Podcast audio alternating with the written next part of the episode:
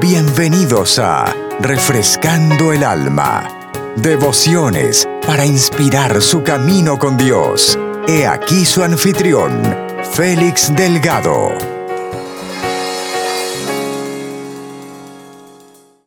De Jehová. Así ha dicho Jehová de los ejércitos. Yo castigaré lo que hizo Amalek a Israel al oponérsele en el camino cuando subía de Egipto. Ve pues y hiere a Amalek y destruye todo lo que tiene y no te apiades de él. Mata a hombres, mujeres, niños, aun los de pecho, vacas, ovejas, camellos y asnos. Saúl pues convocó al pueblo y les pasó revista en Telaim doscientos mil de a pie y diez mil hombres de Judá. Y viniendo Saúl a la ciudad de Amalek, puso emboscada en el valle. Y dijo Saúl a los ceneos, idos, apartaos y salid de entre los de Amalek, para que no os destruya juntamente con ellos. Porque vosotros mostrasteis misericordia a todos los hijos de Israel cuando subían a Egipto, cuando subían de Egipto. Y se apartaron los ceneos de entre los hijos de Amalek. Y Saúl derrotó a los amalecitas desde Avila hasta llegar a Shur, que está al oriente de Egipto.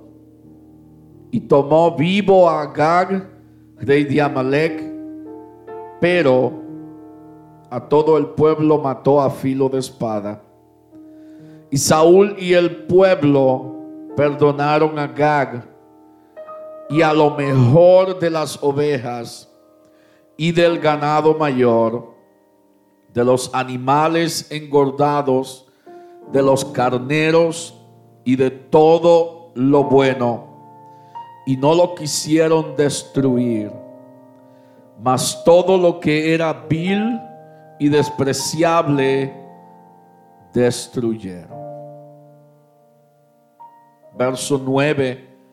Y Saúl y el pueblo perdonaron a Agag y a lo mejor de las ovejas y del ganado mayor, de los animales engordados, de los carneros y de todo lo bueno. Y no lo quisieron destruir. Mas todo lo que era vil y despreciable destruyeron. Yo quiero hablar bajo el tema Dios no lo dijo así. Dios no lo dijo así. Aleluya, Padre, en el nombre de Jesús, tú eres digno, tú eres grande, tú eres precioso. Señor, oh Dios, tú eres Dios sobre todas las cosas y no hay nada ni nadie, Señor Jesús, que pueda hacer, Señor, lo que tú puedes hacer, Señor. Padre, esta palabra, oh Dios mío, Señor, entre y haya lugar en nuestro corazón. Señor, abrimos nuestro corazón a tu palabra, Dios Santo. Háblanos, oh Señor, instruyenos, enséñanos, oh Señor, lo recto, Dios mío, delante de ti, oh Señor. En el nombre de Jesús, oh Señor amado.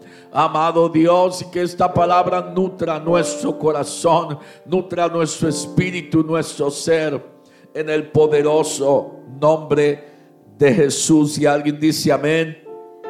Denle un fuerte aplauso al Señor.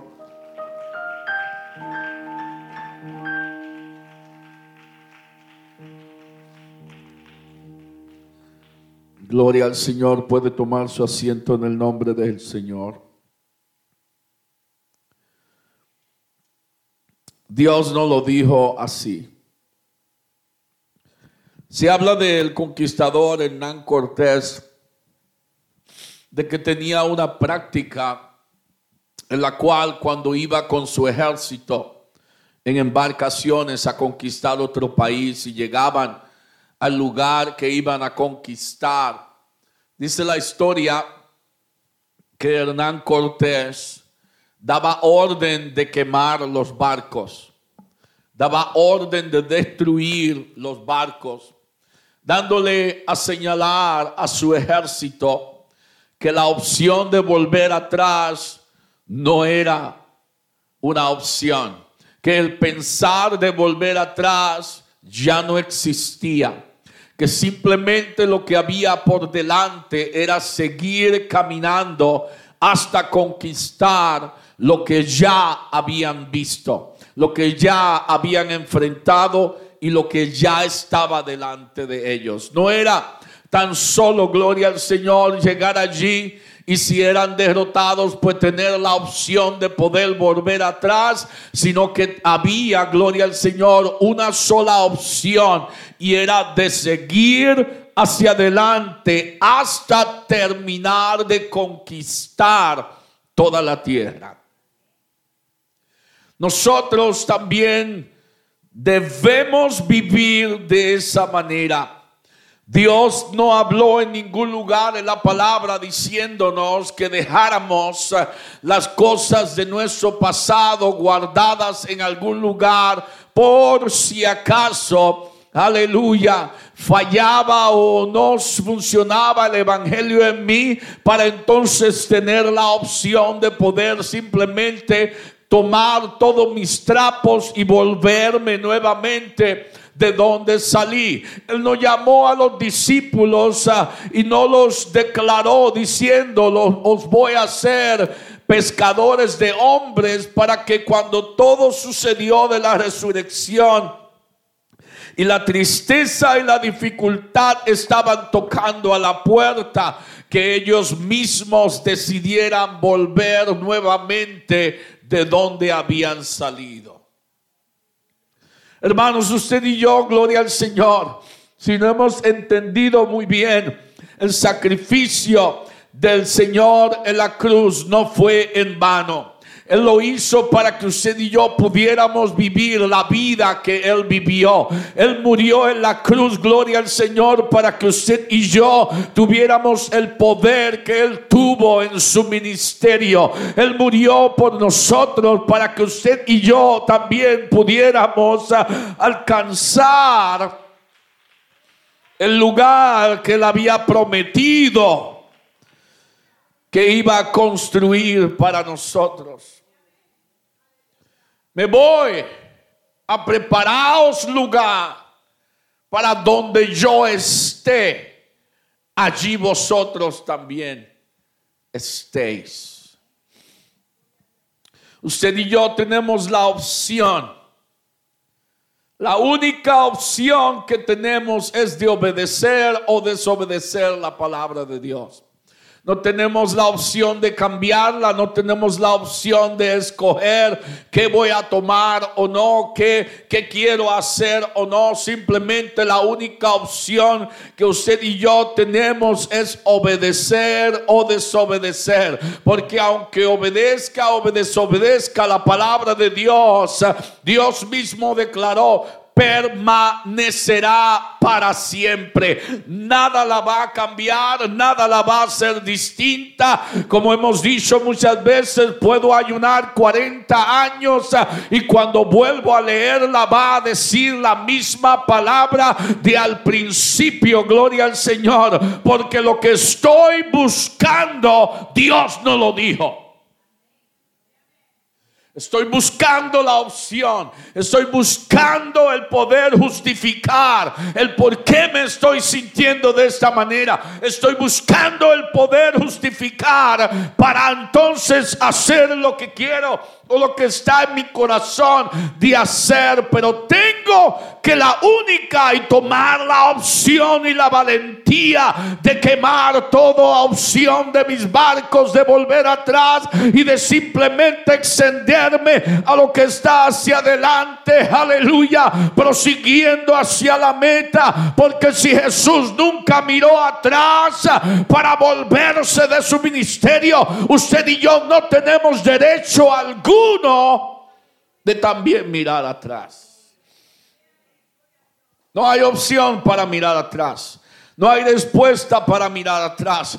Lo único que vemos atrás es la vida vieja. Es lo que usted y yo dejamos atrás. No hay opción para volver allí, hermano, hermana. Gloria al Señor. Simplemente usted y yo debemos continuar en el camino que Dios ha trazado delante de nosotros.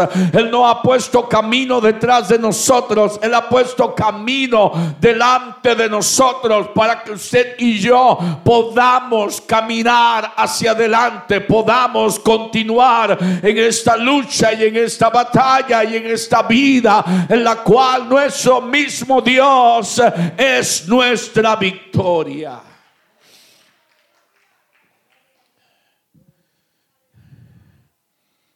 La escritura que leímos en primera de Samuel 15 nos habla acerca de lo, la, el acontecimiento, eh, la acción que tomó Saúl como líder del pueblo. Fíjese, hermanos, gloria al Señor, que cuando lee usted esa escritura, Dios mismo prometió, Dios mismo declaró, Dios mismo habló diciendo, hey, yo voy a castigar la maldad de Amalek. Yo voy a tomar en cuenta lo que él hizo de querer estorbar a Israel cuando salía de Egipto. Hermanos, el, Amalek, lo que significa Amalek es un espíritu seductor lo cual quiere llevar al pueblo de Dios a simplemente ignorar por completo lo que Dios ha hablado lo que Dios está haciendo, lo que Dios está dirigiendo en la vida. Es simplemente un estorbo, es simplemente una distracción. Pero Dios no nos ha dado a nosotros espíritu de cobardía. Dios no dijo eso. Dios lo que dijo fue no. Dios no nos ha dado espíritu de cobardía, sino de poder, de amor y de dominio propio. Aleluya no dijo y recibiréis un poco, nada más ahí un destello de poder. No, Él dijo y recibiréis poder cuando haya venido sobre vosotros el Espíritu Santo. Él no habló diciendo voy a pensar si les doy autoridad o no. No, Él dijo y os daré autoridad sobre todo escorpión, sobre toda serpiente, sobre toda artimaña del enemigo. Y aún él mismo declaró, y si bebiere cosa mortífera, o sea, veneno, no os hará daño. Y usted y yo, hermanos, tenemos que como dice la palabra del Señor y Samuel le dijo a Saúl, ahora pues está atento a sus palabras. Pon toda atención a sus palabras. Porque el Señor le dijo, yo castigaré lo que hizo Amalek a Israel al oponérsele en el camino cuando subía de Egipto se le opuso para que Israel no entrara a la tierra prometida, para que Israel no pudiera celebrar la victoria y la libertad que Dios había hecho al pueblo, gloria al Señor, simplemente tratando de distraerlos y de llevarlos por un camino erróneo en el cual, aleluya, ellos pudieran mirar y pudieran simplemente hablar como hablaron en un momento a Moisés, hey, nos has traído al desierto a morir aquí, cuando allá aún en Egipto teníamos sepulcro, allá en Egipto estábamos más mejor de lo que estamos hoy, nos has venido a traer acá a morir de sed, nos has traído acá a morir de hambre, cuando teníamos cebolla y teníamos todo en Egipto, eso es un espíritu y ese espíritu de Amalek en el cual contemplamos el pasado de nuestra vida comparando lo que, con lo que Dios ha hecho hoy. Pero ojalá y el Señor ayude a nuestra mente a entender, a nuestro corazón a poder creer de que lo que ha quedado atrás, hermanos, no vale la pena ni tan siquiera contemplarlo porque Dios tiene mayores y mejores cosas para nosotros. Dios dijo, y la única orden que Dios dio a través del profeta Samuel a Saúl fue estricta, fue clara y fue real.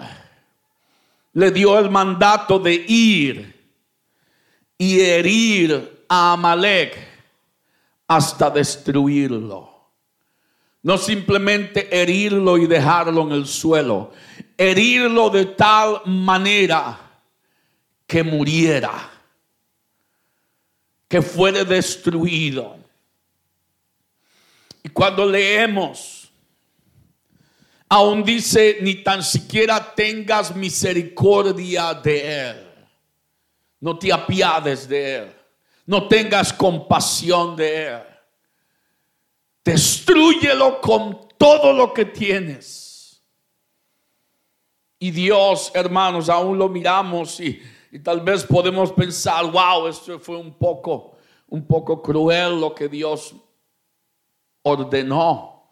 Mata a hombres, mata a las mujeres, mata a los niños y aún, a los babies, a los de pecho, a las vacas, a las ovejas a los camellos y a los asnos. porque Dios, hermano, aleluya Simplemente le estaba diciendo a Saúl, no des oportunidad para que Amalek se vuelva a levantar. No des oportunidad para una venganza. No des oportunidad para que ya cuando estés entrado en edad su enemigo se vuelva a levantar. Lo que Dios estaba diciendo cuando habló de los hombres y de las mujeres estaba diciendo que destruyó destruyera el presente de Amalek. Cuando habló de los niños y de los que maman, está diciendo no tan solo destruye el, el presente de Amalek, también destruye su futuro. No dejes nada en claro.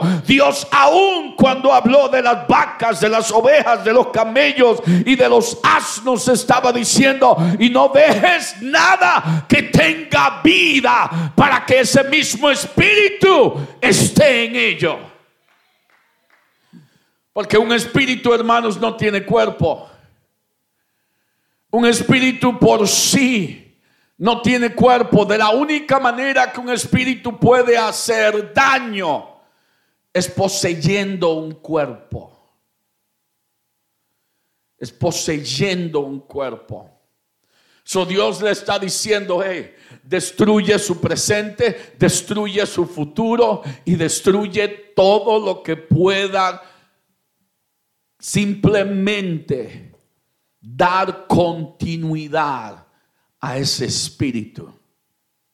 ¿Qué tal, hermanos, si lo que usted y yo de lo que usted y yo nos libró en el pasado, de lo que usted y yo nos sacó del pasado. No dimos a Él y no hicimos lo que Él nos habló diciendo, destruyelo todo, desastre de todo. Ay, pero que me acuerdo de este momento cuando no, tenemos hermanos que deshacernos de todo. La Biblia nos enseña que todo nuestro pasado ha quedado bajo la sangre de Jesús. Usted y yo no podemos eh, dagarlo de allí, no podemos sacarlo de allí, no podemos contemplarlo porque ha sido puesto bajo la sangre de Jesús.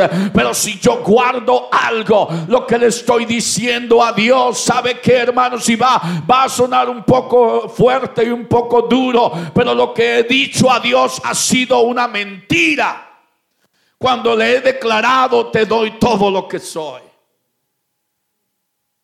cuando he guardado de Él y he tomado de Él las cosas que cargan mi viejo hombre en ellos.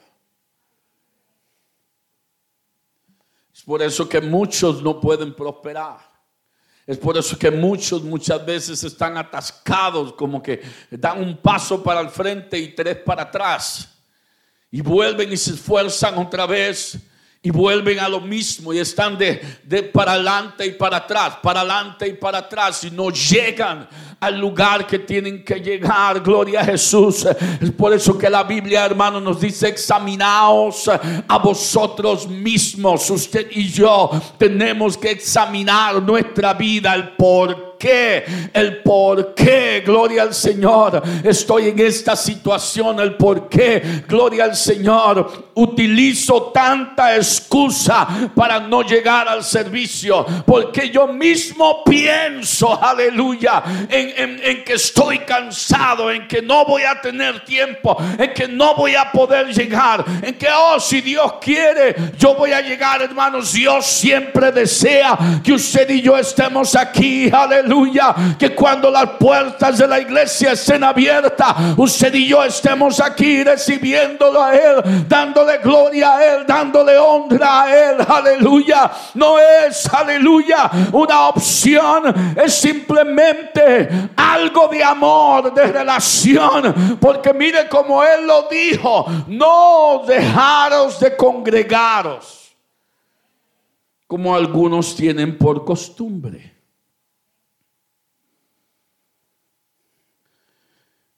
Cuando el apóstol, el escritor de Hebreos, utilizó esa palabra costumbre, está señalando a algo que ya se ha hecho práctico, que ya es parte de mí, algo que he hecho como parte de mi vida, algo que he tomado como un hecho en mi corazón si llego o no. Aleluya.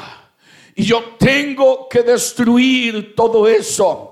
Porque hermanos, gloria al Señor, con un poquito y un poquito y un poquito y un poquito, no voy a poder mucho, no voy a poder lograr mucho. Tengo que tomar la ventaja de todo lo que Dios me ofrece. Porque el enemigo, hermanos, Dios mismo lo habló, anda como león rugiente buscando, buscando, buscando, buscando, aleluya, a quien devorar, gloria al Señor. Yo no puedo, aleluya. Como dijo el Señor, yo no puedo darle lugar al diablo. Tengo que resistirlo. Y tan siquiera dice que peleemos con él, no, simplemente resistirlo. Y de vosotros huirá. Porque el Señor no dijo, o oh, vas a pelear y yo voy a mirar. No, el Señor dijo, mía es la venganza. Esa batalla es mía. Yo soy tu protección. Usted y yo no somos la protección de Dios, no. Dios es nuestra protección. Dios es nuestro refugio. Dios es nuestra fuerza. Yo no soy todo lo de Él, no. Él es el todo para mí. Él es el todo para mí. So Dios fue bien claro cuando dio instrucción a Saúl de destruirlo todo. Pero esto fue lo que escuchó Saúl. Hey, destruye todo lo, todo lo que nos sirve y guarda todo lo bueno. Destruye todo lo flaco y quédate con todo lo gordo. Destruye toda la basura y simplemente quédate con lo bueno. Pero Dios le dijo, ve y hiere a Amalek y destruye todo lo que tiene. Todo lo que tiene.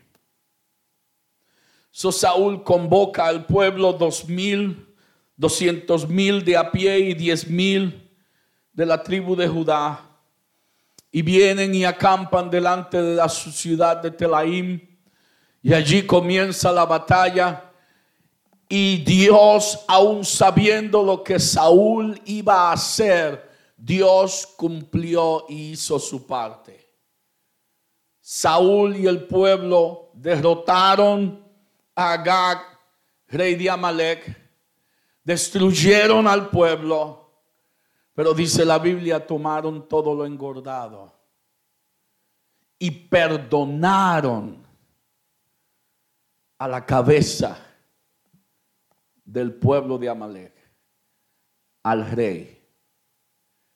Dios no dijo, te voy a dar esa instrucción, pero tú hazlo como te parezca mejor. Dios no le dijo a Noé, Noé, este es el plano y la idea que tengo, pero ahí esfuérzate y, hazlo como tú pienses, hazlo, hazlo como mejor te parezca. No, Dios le dijo a Noé, procura hacerlo todo como se te ha dicho. A Moisés le habló las mismas palabras, procura de hacerlo todo como se te ha dicho. A Josué le dijo, hey, procura esforzarte y ser valiente para que puedas hacer todo lo que se te ha dicho.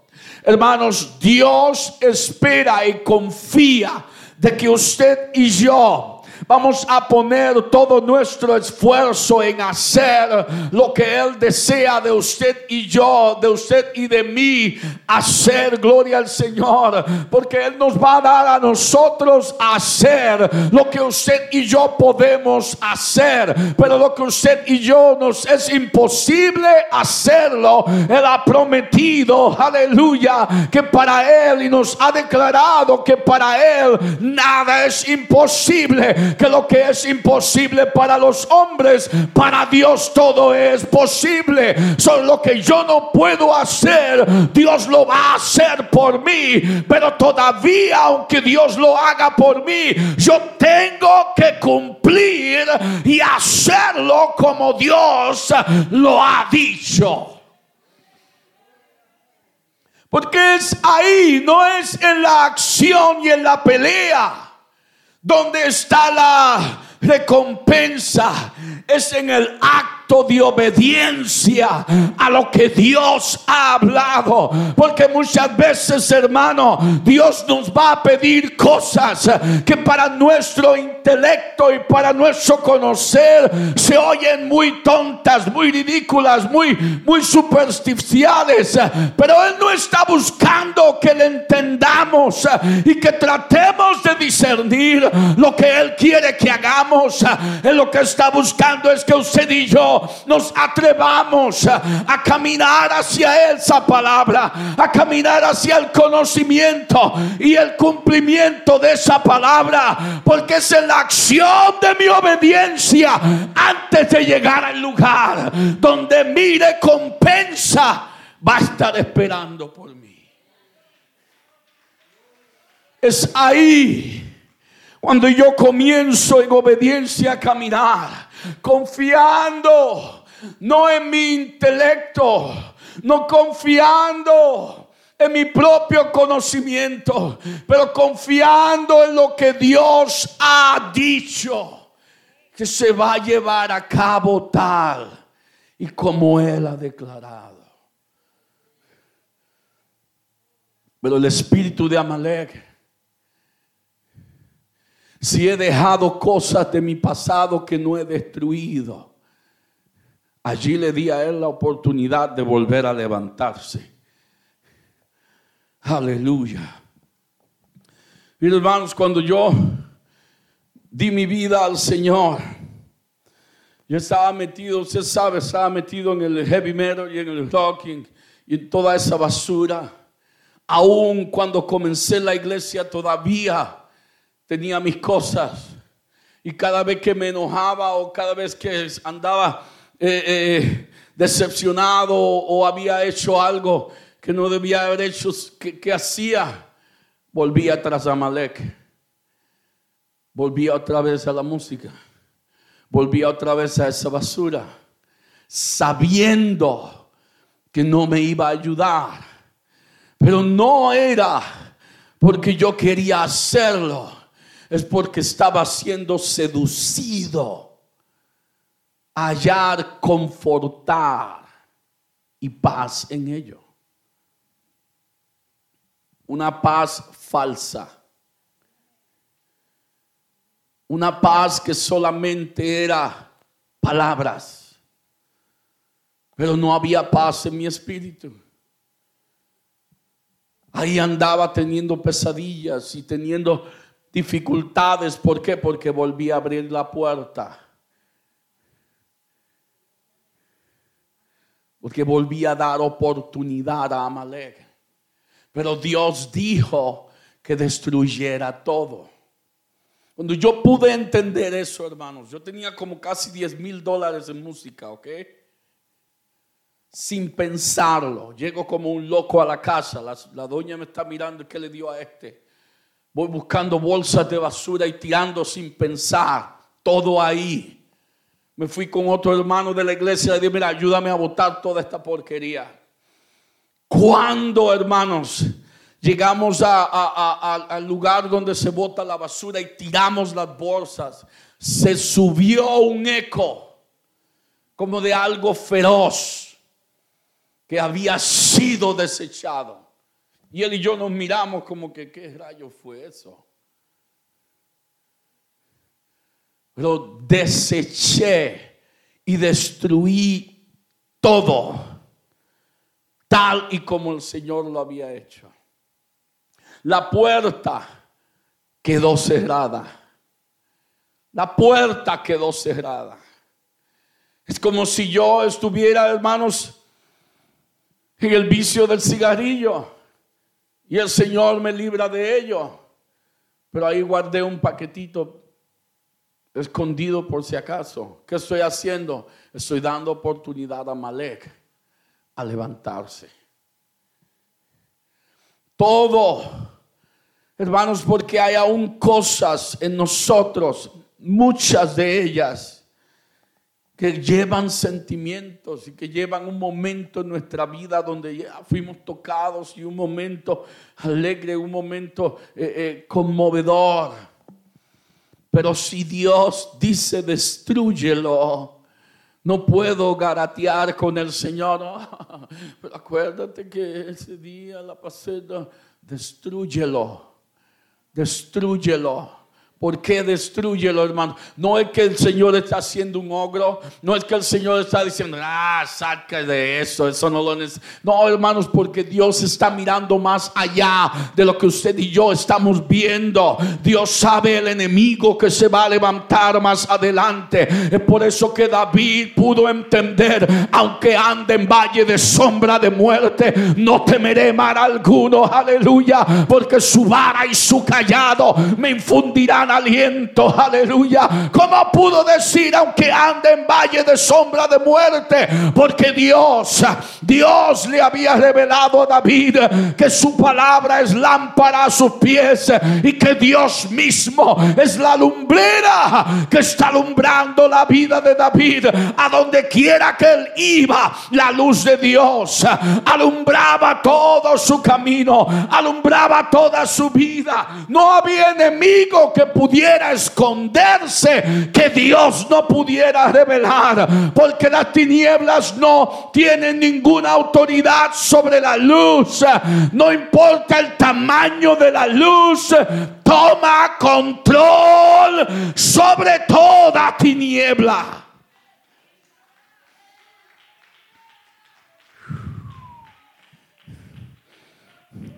Y lo que dijo el Señor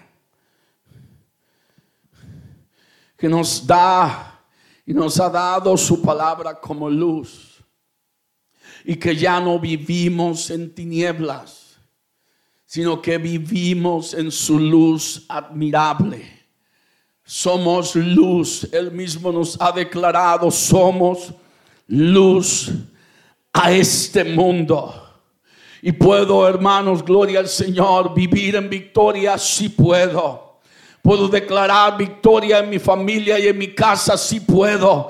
Dios está conmigo. ¿Quién contra mí? Él está de mi favor. Él está delante de mí. Él está sobre mí. Él está a mi derecha. Él está a mi izquierda. Él está detrás de mí. Él lo cubre todo en mi vida. No tengo que temer a lo que quiera. Aún lo que quiera hacer el hombre. Dios está a nuestro favor. Y Dios nos está guiando a un lugar y a un camino de victoria, pero nada puedo cargar de mi pasado.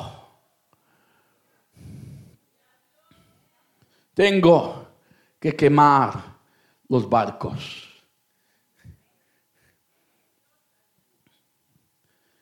Tengo que usar esa misma estrategia que usó Hernán Cortés. Es por eso que fue tan famoso, es por eso que conquistó tantos territorios, porque no estaba dando opción a su ejército.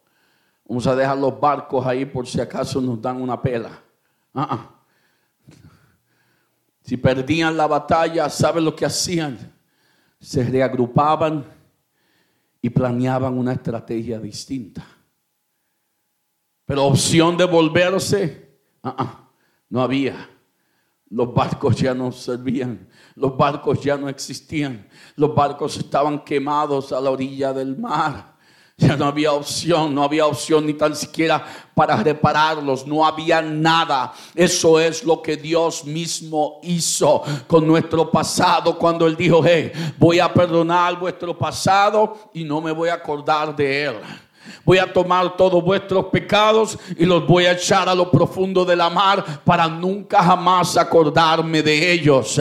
So, si Dios mismo declara de que Él no se va a acordar de ellos, ¿quién soy yo para acordarle a Dios mis pecados?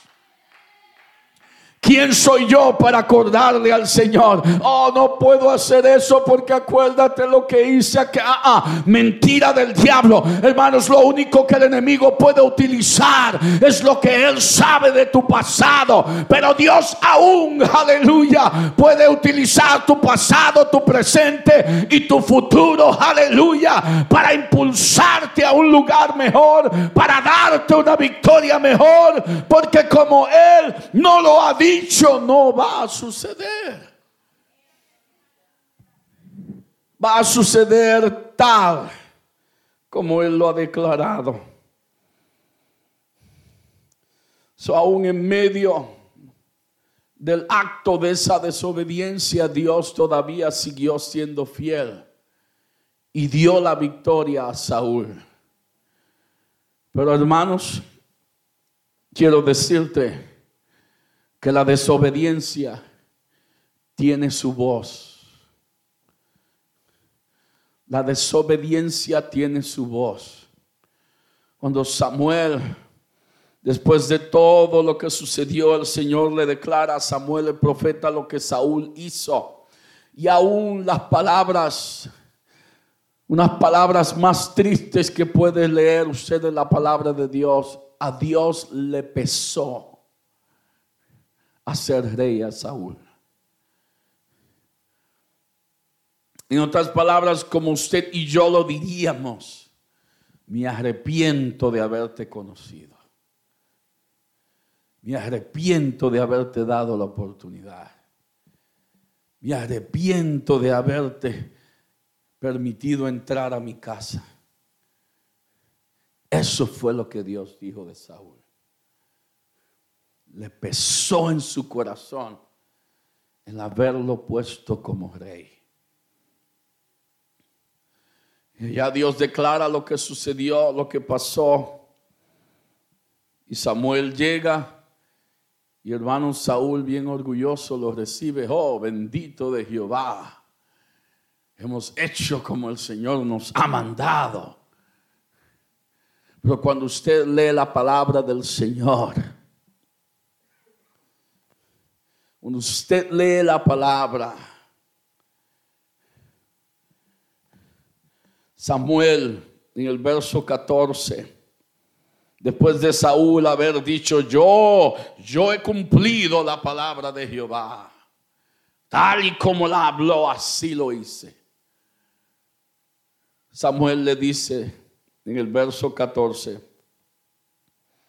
pues qué valido de ovejas y bramido de vacas es este que yo oigo con mis oídos.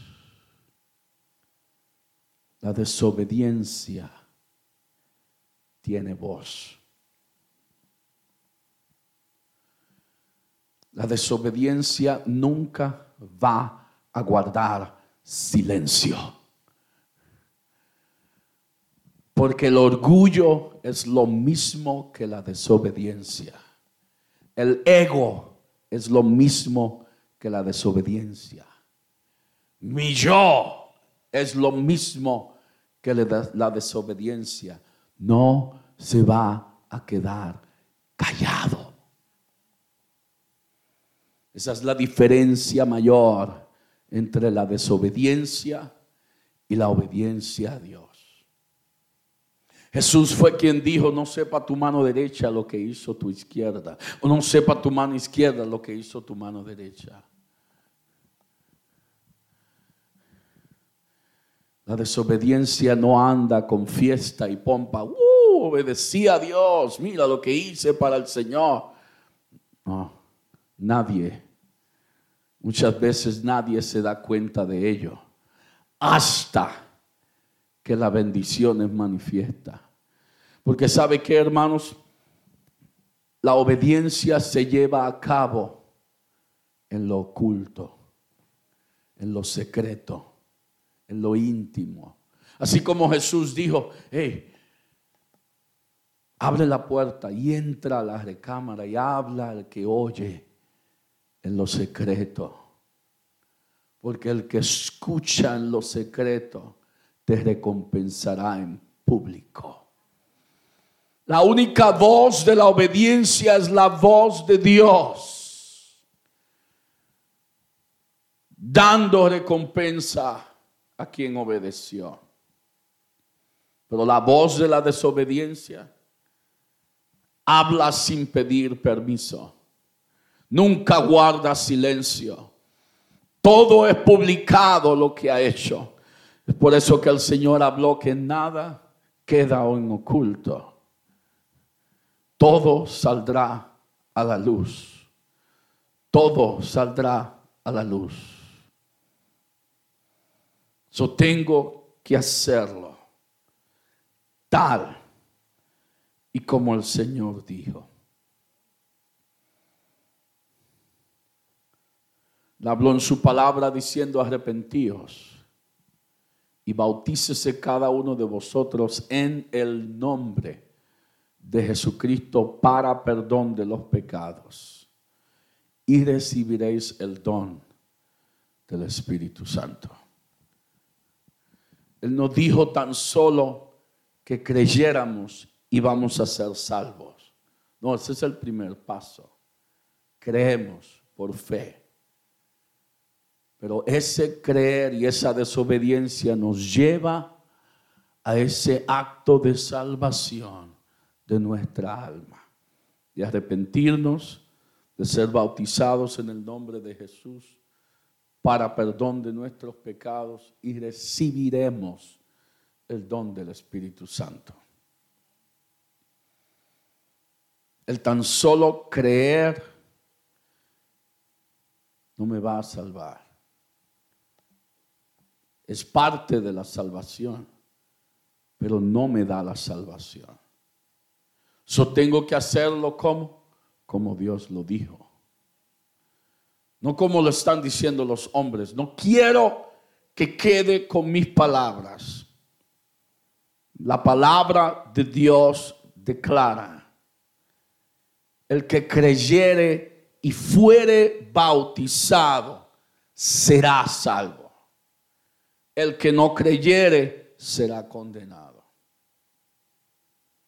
El que creyere, no dice el que creyere será salvo, no, el que creyere y fuere bautizado, o sea, el que creyere y actuare de acuerdo al creer, hiciere la acción de esa salvación, como Dios lo dijo.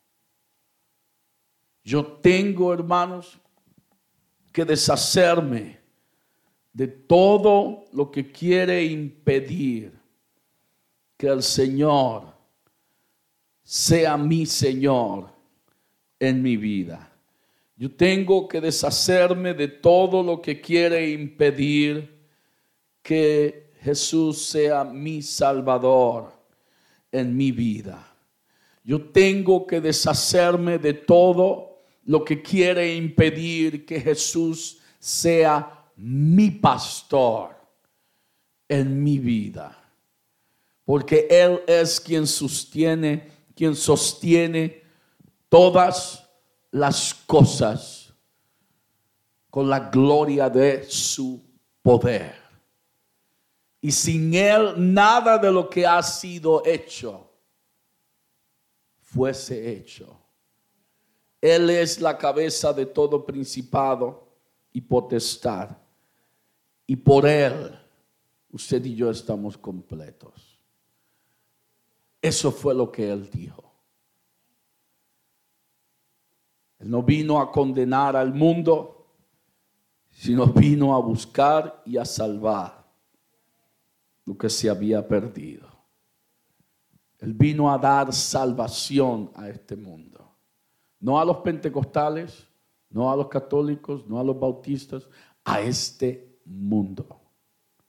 Al mundo entero.